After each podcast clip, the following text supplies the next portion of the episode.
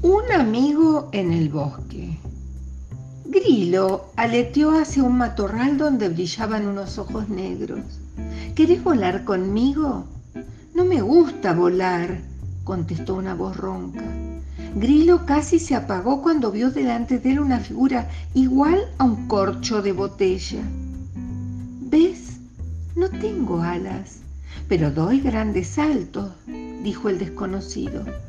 ¿Cómo te llamas? preguntó Grilo con admiración. Me llamo Grosso y soy un brujito del bosque. Vos saltás y yo vuelo. Podemos ser amigos, gritó Grilo lanzando brillos de entusiasmo. No lo creo, tu luz me hace doler los ojos. Deberías disminuir tu voltaje, contestó Grosso, y desapareció echando humo por la coronilla.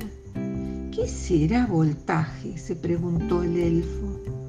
Más allá divisó una hilera de hormigas corriendo y saludándose entre las hierbas. Grilo se acercó brillando más que nunca, pero las hormigas, al sentir su calor, desaparecieron rápidamente, metiéndose como arena en un agujero. Llegó la noche y Grilo se detuvo a las arrugas de un tronco para descansar. Es difícil encontrar un amigo, suspiró. Cuando iba a apagarse para dormir, vio que venía hacia él una luz verdosa. Voló hacia el desconocido lleno de esperanza. Ambos giraron uno en torno al otro, cambiando señas amistosas. ¿Eres un elfo? preguntó Grilo. ¿Eres una luciérnaga? preguntó la otra.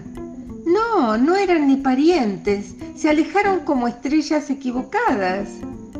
Más allá se detuvieron y se miraron otra vez. Pensaron, no somos iguales, pero nos parecemos. Volvieron a acercarse. La luciérnaga estiró una antena y griló un dedo y no se quemaron. Podemos ser amigos, gritaron llenos de felicidad se fueron entre las ramas del bosque como estrellas hermanas.